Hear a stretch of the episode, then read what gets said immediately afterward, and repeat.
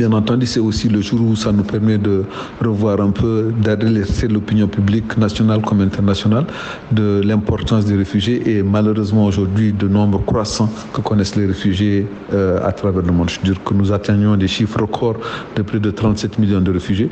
Euh, bien entendu, plus de 110 millions de personnes sont en, déplacement, soit réfugiés, soit demandeurs d'asile, soit apatrides, mais les réfugiés représentent 37 millions à eux seuls.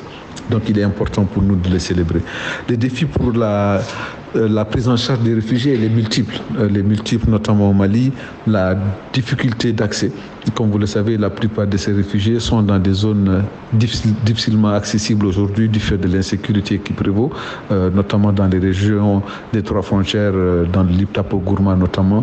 Donc toutes ces régions nous semblent aujourd'hui excessivement difficiles d'accès. Donc il va sans dire que c'est quelque chose qui nous semble complètement hors de portée et dommage pour la protection que l'on pourrait apporter à ces réfugiés-là.